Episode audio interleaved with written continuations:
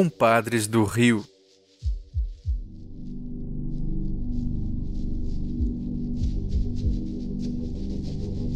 Essa história não se passa em uma cidadezinha desconhecida, daquelas onde a luz elétrica ainda teme em não alcançar. Também não aconteceu em uma noite de lua cheia, não ocorreu com algum amigo de um amigo meu e nem se deu em uma época muito, muito distante.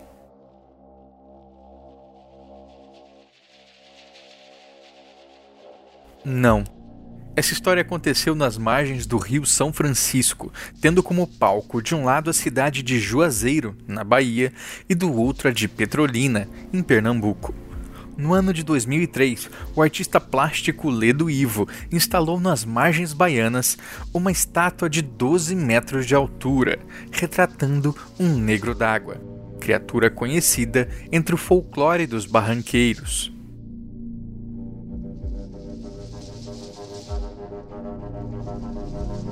Em 2012, financiado por um empresário local e com autorização da prefeitura, ele instalou uma nova estátua, dessa vez na margem pernambucana, retratando a Mãe d'Água. As cidades, já ligadas por uma ponte, passaram a estar ligadas também pela representação física do imaginário do rio. Desde sua instalação, as estátuas dos protetores das águas foram alvo de críticas de grupos cristãos, especialmente pela confusão entre religião e cultura popular. Negro d'Água passou a ser visto como um demônio. Mãe d'Água, por sua vez, foi confundida com Iemanjá e por isso também demonizada. Em 2012, Osinaldo Souza, vereador do PP, afirmou em sessão na Câmara que a estátua era uma blasfêmia contra Deus. Disse assim: Na Umbanda, Iemanjá significa a deusa das águas, mas só existe um Deus no universo e a ele pertence todas as coisas. Aquilo é uma aberração, um demônio que nós, católicos e evangélicos, não vamos aceitar. Quando outros vereadores insistiram que a estátua buscava homenagear a cultura da região, rebateu: Alguém já leu a Bíblia para dizer que não estou falando de cultura? Não tem nada mais cultural que esse livro. Agora, Iemanjá não é cultura. A polêmica ganhou ainda mais força a partir de outubro de 2015, quando o vereador Zenildo Nunes, do PSB de Petrolina, atribuiu à falta de chuvas na cidade a presença da estátua. Logo depois, dois teólogos e pastores evangélicos entraram com um pedido no Ministério Público para a retirada das duas estátuas do São Francisco. Como blasfêmia era insuficiente para uma acusação, a patrulha trouxe novos argumentos: suposto uso indevido de dinheiro público e violação da laicidade do Estado, uma vez que figuras religiosas estariam sendo representadas em áreas públicas. Na prática, o que se percebe é o uso do legalismo como um mascaramento do preconceito e da intolerância, em ações que levam invariavelmente ao apagamento da cultura popular e da própria identidade de um povo. Já falamos da Mãe d'Água no terceiro episódio de nossa série e sabemos que ela já fazia parte do imaginário indígena desde o século XVI, bem antes de qualquer conotação religiosa. E quanto ao negro d'água? Teria alguma coisa de demônio? Remédio contra tamanha ignorância é informação. Neste programa, vamos dissecar o imaginário popular, refletindo sobre o que ele evoca no simbólico. Assim, veremos que estes mitos e lendas, em última instância, não dizem sobre monstros encantados, mas sobre nós mesmos. Eu sou Andreoli Costa e este é o Popularium. Amanhã eu vou, amanhã eu vou. E Rosa Bela, linda donzela, ouviu seu canto e foi pra lagoa e Rosa Bela, linda donzela, ouviu seu canto e foi pra lagoa. A taboa laçou a donzela, caboclo d'água ela levou. A carimbamba vive cantando, mas Rosabela nunca mais voltou.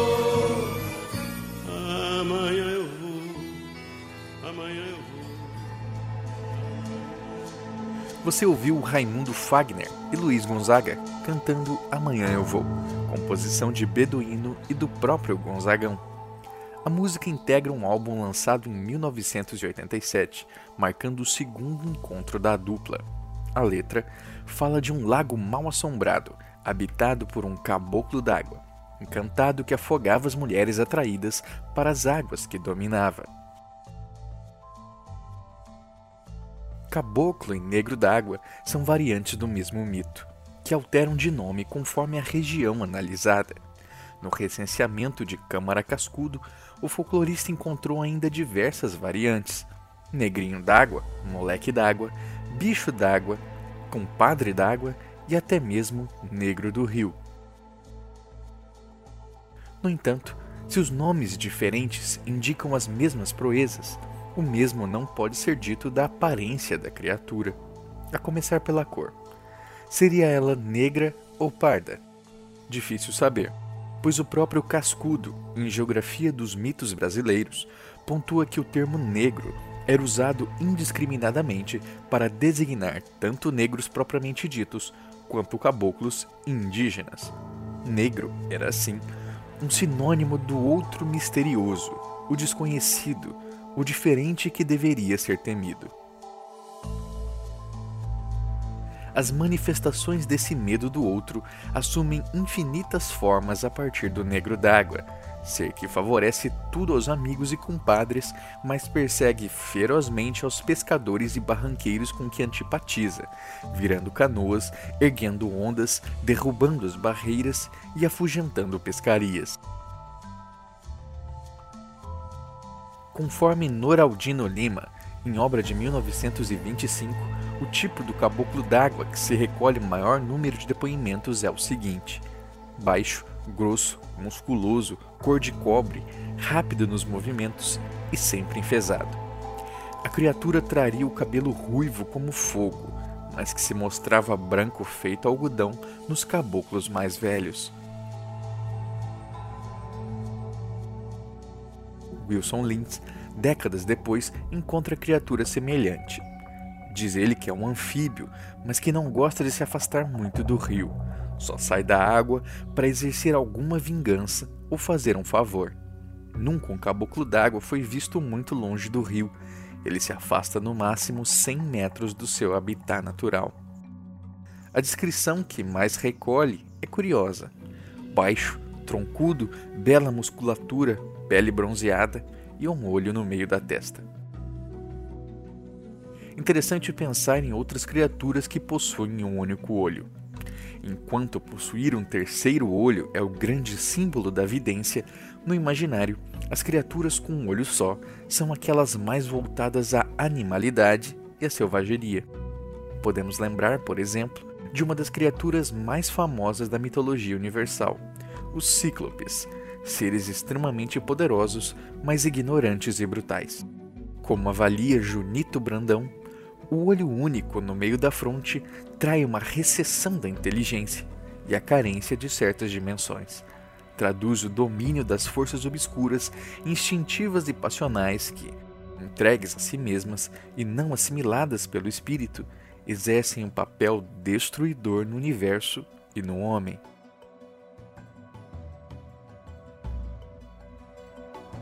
José Teixeira, em um folclore de Goiás, não fala dos olhos, mas encontra outra característica da animalidade: o corpo coberto de pelos. Diz que é todo preto, cabeça pelada, mãos e pés de pato. É bobagem atirar bala nele. A bala bate no couro peludo do negro e mergulha na água. Os relatos não ficam só no passado trabalhos de campo contemporâneos dão conta da presença da criatura. Dona Mundinha, informante de Reinaldo Soares Santos, diz que na Lagoa Encantada, no sul da Bahia, aparece um caboclo dos cabelos longos, com as mãos e os pés parecendo de lontra, unidas por uma membrana. Ele é bem escuro, bem acabocado, os cabelão duro e longo parecendo que é formado pelo dodo da água, descreve ela. Seu Tum, pescador de 54 anos e informante de Mari Souza, relata que em Tabuna, também na Bahia, a descrição é a seguinte: O negro d'água é um anão, escurinho e forte, careca e tem a cabeça redondinha. Tem mais de 20 anos que eu o vi. Quando você chega perto dele, ele cai na água, espalhando muita água. Quer dizer que ele tem volume, né? As pessoas que desacreditam atribuem o susto que se toma a mergulhos de capivaras e lontras, mas seu Tum discorda. Essas coisas a gente via era com a lua clara, ressalta. Não eram coisas do escuro. Diferente dos monstros baixinhos e troncudos, Manuel Ambrósio encontra um negro d'água que mora sempre nas ribanceiras mais profundas. Seu corpo é monstruoso, com as proporções de um gigante descomunal. Visto ao luar, caminhando por alvas e prateadas coroas, assemelha-se a uma casa grande em movimento. Por sua vez, seu filho, Manuel Ambrosio Jr., descreve o bicho d'água como um humanoide gigantesco, mas com aparência de orangotango, medindo o tamanho de dois homens adultos. Outra versão que recolheu pelo São Francisco era de um negro d'água que toma a forma de um cachorro feroz e peludo, com olhos vermelhos como fogo. Escreve: É um cachorrão feroz, com os dentões que saem para fora da boca e cabeludo como ele só. Só não tem cabelo nos olhos e tem pezão e mãozão de meter horror. Os olhos do bicho, compadre, vermelhos de sangue, arregalados, soltam fogo para tudo quanto é lado. O bicho d'água é doido por fumo de rolo para poder mascar. Quando gospe assim de lado, é uma gusparada tão horrível que toma a forma de uma poça grande e peçonhenta. O imaginário do caboclo é tão forte que em Mariana, Minas Gerais, um jornal parceiro da Associação dos Caçadores de Assombração, entidade local para divulgação do folclore, lança constantemente notícias sobre seus ataques. O Espeto, como é chamado o periódico, descreve o encantado em uma nota publicada em 2011 da seguinte forma: Monstro meio lagartixa, macaco e galinha que ataca as margens do Rio do Carmo, de Mariana até Barra Longa. Muitos avistamentos em tempos diferentes e três retratos falados. Época dos ataques, setembro a dezembro. Muitos ataques, dois com vítimas fatais. Um rapaz foi atacado junto com os amigos e ficou sem saco. Morreu rapidamente. Bombeiros fizeram um resgate, mas não souberam identificar qual animal mordeu o rapaz aparição com mais pessoas num garimpo no distrito de Bandeirantes, cortado pelo Rio do Carmo. A relação entre garimpo e o caboclo vale ser explorada. Não existe exatamente uma origem compartilhada para este mito, mas encontramos algumas versões. Dizem que ele era um garimpeiro mestiço, filho de negro com índio, que, insatisfeito com a sua condição de escravo, fugiu em busca de sua liberdade. Porém, um capitão do mato, a serviço do dono do escravo, saiu à procura do caboclo no intuito de capturá-lo e castigá-lo pela ousadia da fuga. O capitão o encontra, açoita e, pensando que o mestiço se encontrava morto, joga-o no rio. No entanto, o escravo fugido, ainda com vida, consegue sair do rio e, com sede de vingança, volta para caçar o capitão. Não se sabe ao certo se o caboclo conseguiu atingir seu intento, mas fato é que dizem que desde essa época ele vive no rio, assombrando quem ousa se aproximar de sua morada. Outra origem encontrada fala sobre a região de Uruaçu, no norte de Goiás. Dizem que existia no rio Maranhão a Cachoeira do Machadinho, hoje coberto pelo Lago da Serra da Mesa. Segundo moradores mais antigos, a cachoeira surgiu a partir de um grande paredão de pedras, construído por escravos para garimpar ouro no fundo do rio. Quando o paredão não resistiu, a água levou escravos e ouro, formando a cachoeira. Os pescadores que dormiam na casa de pedra diziam ouvir gritos e até uivos vindo daquela região. Eram os gemidos dos escravos mortos com desabamento, que, revoltados, apareciam como negros d'água. Percebemos pelos relatos que, se irritado, este encantado pode ser extremamente violento, virando canoas, rasgando redes, enosando anzóis, afastando peixes e até mesmo mutilando o barranqueiro. Isto para não falar dos sequestros e afogamentos, como registrado na música que abriu este programa. Interessante notar que não é apenas o caboclo d'água que leva humanos para dentro do rio. Por vezes, nós é que o trazemos para a terra. A pesquisadora Sandra Santos, estudando sobre a origem dos quilombolas no Vale do Ribeira, no sul do estado de São Paulo, traça uma origem mitológica para uma das famílias da região. Dizem seus informantes que o primeiro membro da família Marinho, uma das mais tradicionais, era um negro d'água. Um dos informantes explica. Às vezes a gente da terra captura a gente da água, com redes, tarrafas, laços e cordas. Há casos de homens e de uma mulher d'água que foram capturados pela gente da terra. Quando isso ocorre, às vezes eles se juntam à comunidade, casam, constituem família e se tornam, com o passar das gerações, parentes de todos. Dizem que o primeiro marinho que veio à terra não era ruim, mas muito nervoso Tentava fugir, se agitava muito, mas com o tempo os moradores do quilombo o amansaram, usando comida de sal, cozidos e garrafas de cachaça. Fumo, cachaça, comida. Oblação que também era oferecida aos caiporas e curupiras das matas com o mesmo objetivo. O ser humano, ao entrar nessas áreas sobre as quais não tinha domínio, prestava homenagem aos seus protetores era a mediação da relação entre homem e rio, uma relação de respeito, não de culto, não de religião. Wilson Lins resume: O beiradeiro, como são chamados os que vivem nas margens do São Francisco, tem fé em Deus, reza o creme em Deus Pai, mas não perde contato com as divindades telúricas da ribeira, como o caboclo d'água e o minhocão, que, assim como protegem, podem fazer mal mas as suas relações com o caboclo d'água e o minhocão não são íntimas. O beiradeiro não morre de amores por eles, mas por via das dúvidas, e para evitar aborrecimentos, tira-lhes o chapéu. O respeito, é claro, também vem do medo do que o encantado pode aprontar. O caboclo d'água, escreve Lins, é bem-humorado, mas às vezes faz das suas, provocando prejuízos e até mortes. Bem tratado, presenteado de vez em quando com pedaços de fumo para mascar, o caboclo se torna benfazejo. Ajuda seus obsequiadores nas pescarias, evita que o rio entre em seus roçados. Maltratado ou tratado com indiferença, por outro lado, torna-se perigoso. Afinal, o temor de perder a vida no rio é grande Dizem que os que morrem afogados se tornam almas penadas, já que partem sem ter o tempo adequado para se arrependerem de seus pecados. Noraldino Lima percebe que vários barranqueiros, em uma tentativa de acalmar ainda mais o caboclo, o tratam como compadre.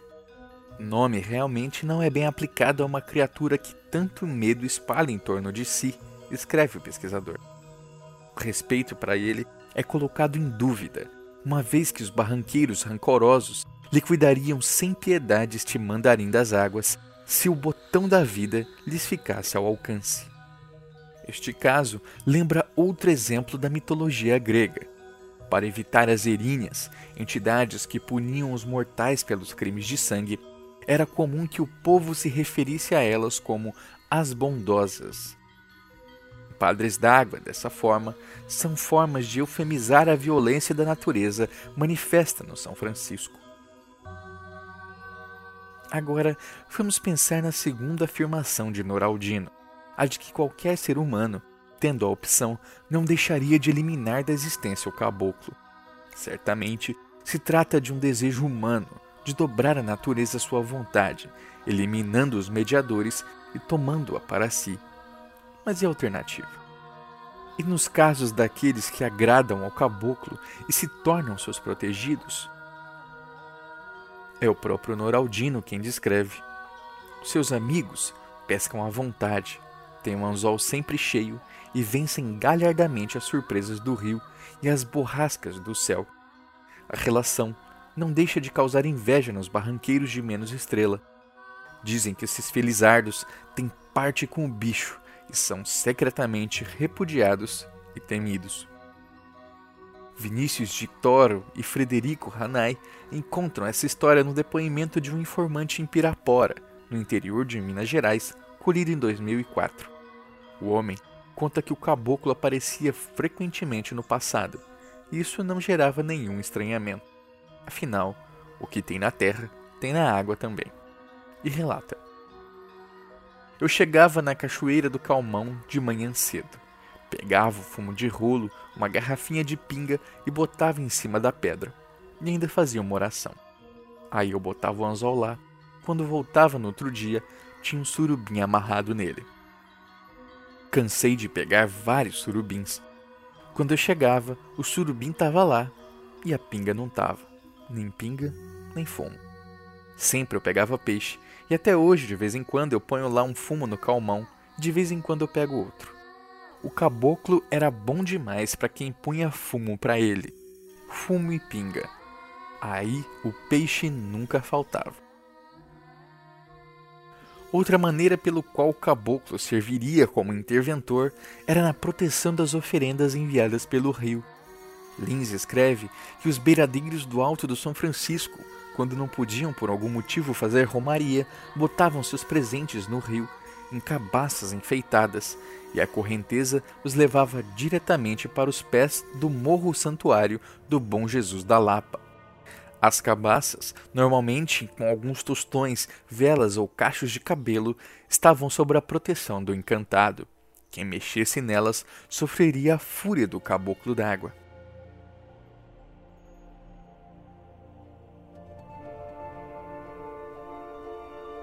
Por outro lado, aquele que não tem a bênção do caboclo, para evitar ciladas, finca sua faca no fundo da canoa. O monstro, que a isto adivinha, de forma alguma comete o transeunte, limitando-se, quando muito, a segui-lo a grande distância. Esta tradição é europeia. A lâmina fria de aço separa o mundo dos homens e dos espíritos, mantém afastado qualquer tipo de encantado. Outra prática, também registrada por Lins, é de usar nas pás dos remos um sinal de Salomão. Mas há ainda uma outra alternativa, uma prática que foi extremamente comum durante o ciclo das barcas do São Francisco, que durou especialmente entre 1880 e 1950, o uso das carrancas, figuras de proa que representavam seres grotescos colocados na frente das embarcações para espantar os maus espíritos. A barca é um mundo dentro do rio e o remeiro é um mundo dentro da barca, descreve Lins. Dois mundos se entrelaçam trágicos, embalados pelas águas barrentas do rio povoado de fantasmas e de lendas. Enquanto o remeiro, entre gargalhadas e gemidos, arrasta cantando a barca enorme pelos baixios e peraus, as almas penadas dos que morrem afogados se agarram ao casco da embarcação retardando sua marcha, cansando a remeirada. Além disso, o caboclo d'água, que não é amigo sincero de ninguém, procura divertir-se às custas dos povos das barcas, mudando a cada hora o roteiro das águas, desviando o canal por onde elas passam. As carrancas eram então um poderoso totem contra estes espíritos. Hoje as carrancas mais famosas não estão mais nas barcas, Desde que os barcos a vapor tomaram conta do rio, seu uso diminuiu paulatinamente, ao ponto de hoje serem encontradas somente como peças de artesanato. Sua forma mais conhecida, com olhos e dentes muito brancos e pontudos e uma boca vermelha escarnada, não é nem mesmo fruto do tempo das embarcações e nem se refere a alguma forma mitológica. Ela foi criada em 1971 pelo mestre escultor Severino Borges de Oliveira, o mestre Bitinho. Luiz Severino da Silva Júnior, doutorando em Arqueologia e Conservação do Patrimônio, aponta que Bitinho baseou a peça na arte do cartaz do filme A Vingança de Godzilla, de 1969. O artista a batizou de Carranca Macaca, mas logo, graças aos compradores, ela se tornou a Carranca Vampira e dominou as lojas de artesanato que só oferecem peças do mesmo tipo. Mas nem sempre foi assim. As figuras de proa das barcas do São Francisco foram citadas pela primeira vez em livros de 1888 por Antônio Alves Câmara e Durval Vieira de Aguiar. Este último descreve: Na proa vê-se uma carranca ou grifo de gigantescas formas, de modelos sem dúvida transmitidos pelos exploradores dos tempos coloniais. Alves Câmara cita que as proas são adornadas com a figura de um pássaro ou de uma moça, grosseira obra de talha, enfeitada com colares e outros adornos de barro pintado. Além da finalidade totêmica, o uso das carrancas também se tornou uma ferramenta comunicacional. Com elas, as barcas mercantes se distinguiam uma das outras, chamavam a atenção do público. Era também questão de status. Ainda de acordo com seu enredo mitológico, dizem que as carrancas emitiam três gemidos na iminência de um naufrágio. O primeiro gemido alertava a tripulação sobre o risco do naufrágio. Fosse ouvido um segundo gemido, era necessário retroceder imediatamente. Caso a tripulação não recuasse, um terceiro e último gemido era transmitido instantes depois, mas aí já não havia mais o que fazer. A tragédia estava consumada.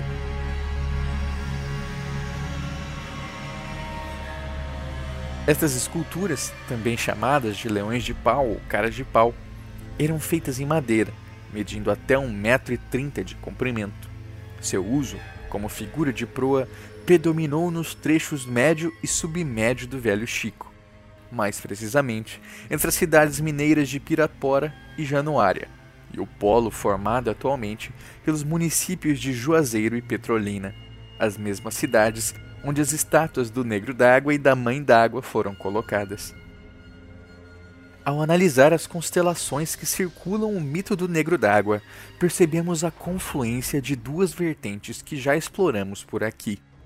Por um lado, temos o inegável racismo, manifesto no medo do outro representado pelo negro. Mais do que a cor da pele, percebemos que este outro é entregue à bestialidade. O corpo peludo, as mãos ligadas por membranas entregam esta animalidade. O mesmo se pode dizer sobre as versões onde o encantado possui um único olho. Além de selvagem, é tido como ignorante e despido de inteligência. Interessante que quando vamos a uma comunidade quilombola, onde o negro não é visto como um monstro, mas como um igual, o negro d'água é abraçado pelo povo, torna-se um pai mitológico, transfere parte de seu encantamento e de sua relação de respeito com a terra e o rio para sua prole. Sofre, então, um processo inverso, não mais do homem que se torna bicho, mas do bicho que se torna homem. O mito diz muito sobre todo o contexto do surgimento dos quilombos e das comunidades negras. O acolhimento permite que o indivíduo abandone o estranhamento que uma sociedade branca sempre lhe impôs. Por outro lado, temos também outra constelação, a dos mitos da regulação. O caboclo e o negro d'água representam o imaginário das águas. E se a criatura pode ferir, assim como ajudar, não é porque seja um demônio, mas porque a mesma água que dá vida, se revolta, também traz a morte. Os presentes e o respeito manifesto ao caboclo não são apenas dedicados a ele, mas ao próprio rio. Hoje, quase 15 anos após sua construção, a estátua do Negro d'Água, em Petrolina, que sempre esteve parcialmente submersa, está totalmente exposta. A seca, movida pela degradação e pelo uso desordenado da água, é tamanha que onde já passaram barcos, hoje não se vê mais do que bancos de areia. Como se não bastasse, grupos políticos e religiosos de pensamento igualmente árido tentam dizer ao povo, impondo de cima para baixo, o que é e o que não é cultura, ignorando a história, desrespeitando o rio. Eles que tentem. Enquanto o velho Chico viver, o imaginário dos compadres do rio continuará a resistir.